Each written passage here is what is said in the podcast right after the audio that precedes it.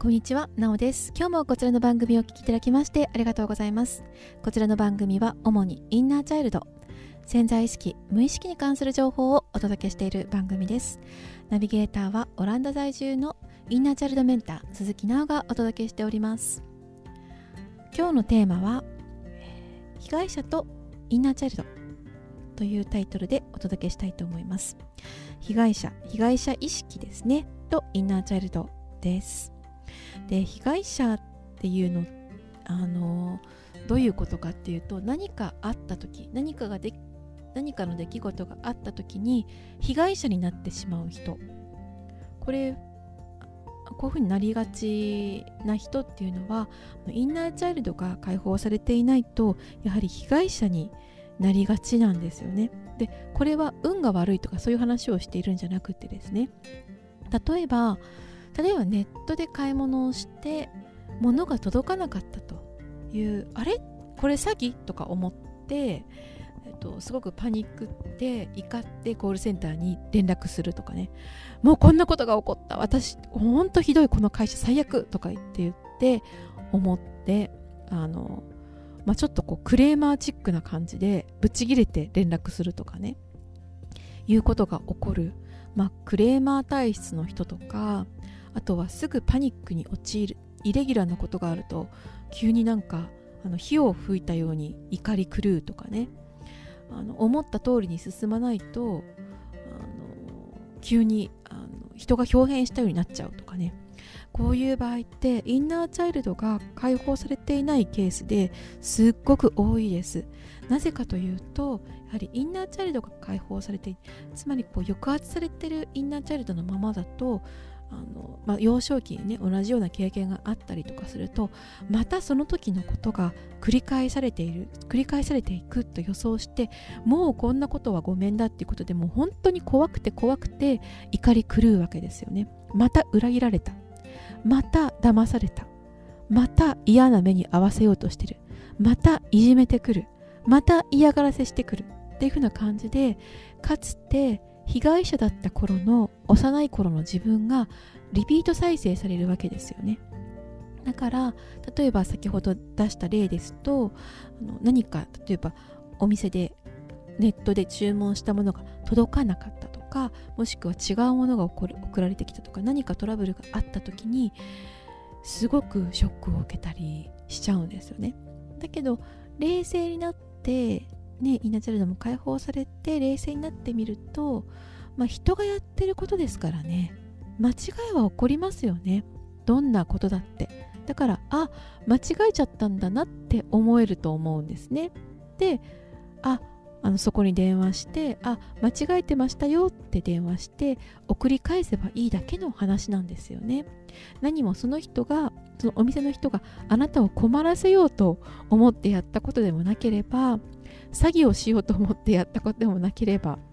ね、ただ自分の中の被害者のストーリーを生きてるだけでやはりもう怒り狂ってしまったり大ショックを受けちゃったりですね。もうああってもうそれでそこのコールセンターに電話するのも一苦労だったりね。そういうことってありませんか？そういう場合ってあなあなたがねそれを大変なこととか辛いことっていうふうに設定しているだけかもしれません。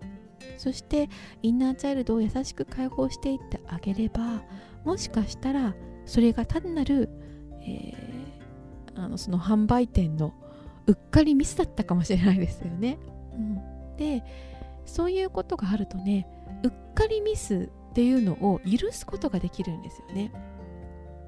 でインナーチャイルドがねあの抑圧されてる人であればあるほどうっかりミスが許せないんですよね。だからいきなりなんか公共の場でブチギレちゃったりとかする人いますよね、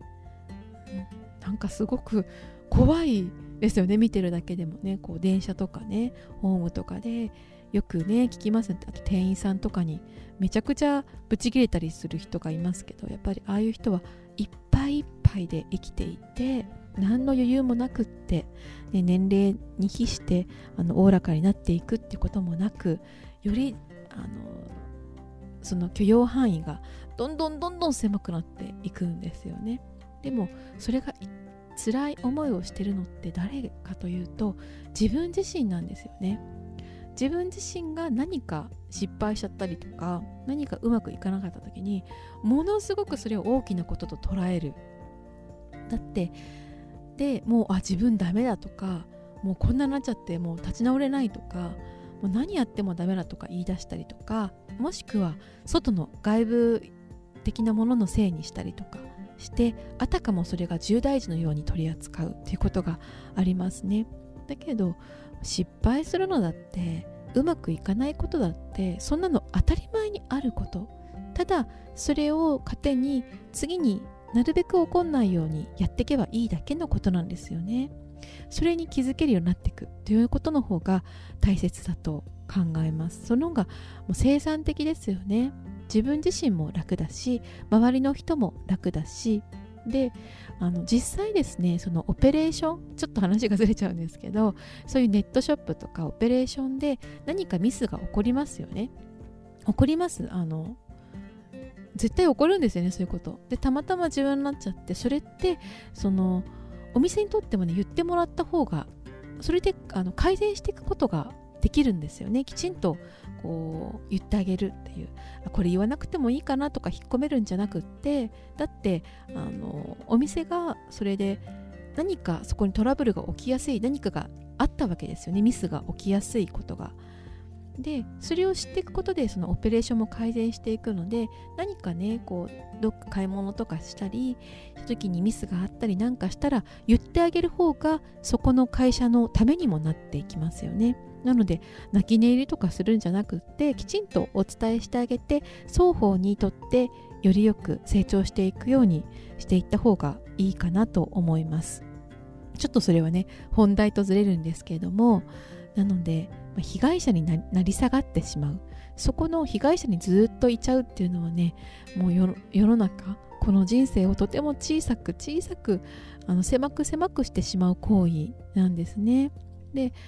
あのこれはもう癖になっている部分もあります。もうパターンとして。で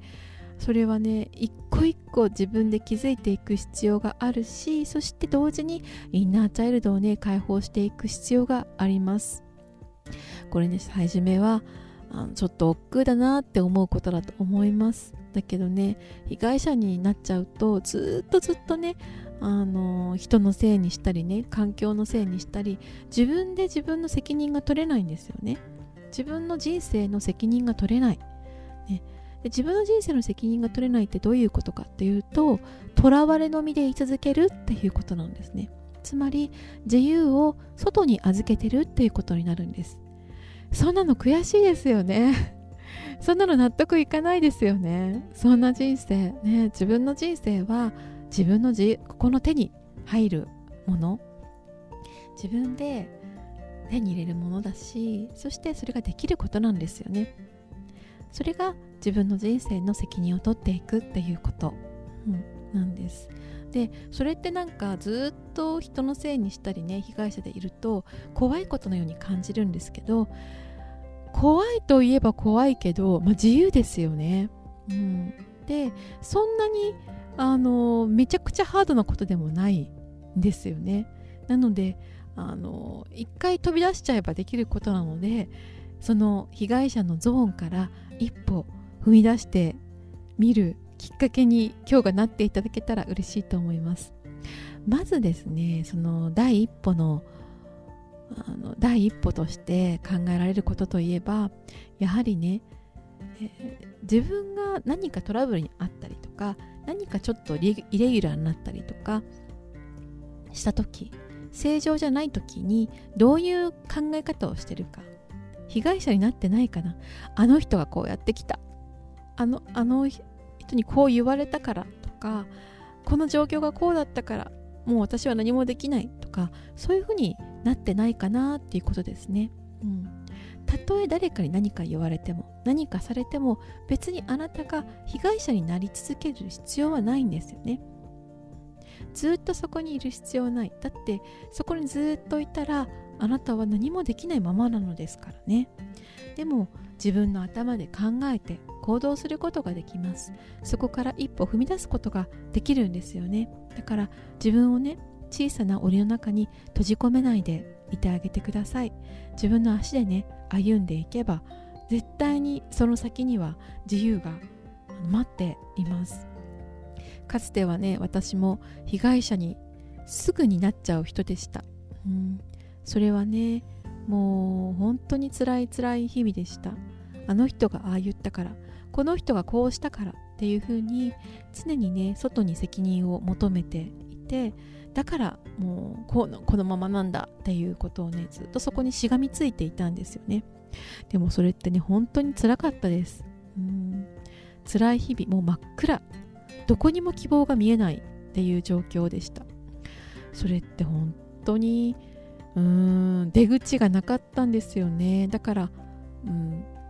変えたかったし、うん、ある日ねみんなチャイルドっていうことを知って変えていくことを始めました。まだまだね私もあの完全に抜けきれたっていうわけではありません。もう日々日々そういうものがねひょっこり出てくることだってたくさんあります。だからこそねそれにされに苛まれてる人をすぐにあのそうだっていうふうに分かりますからあの安心してください。完璧な人だっていませんしあのそんな人ばっかりならつまんないですよね。共に成長していってその成長を喜べるっていうのがあの楽しいなって人間らしいなっていうふうに思います。はい。今日は、え、こんな感じでお話ししてみました。被害者とインナーチャイルドいかがでしたでしょうか？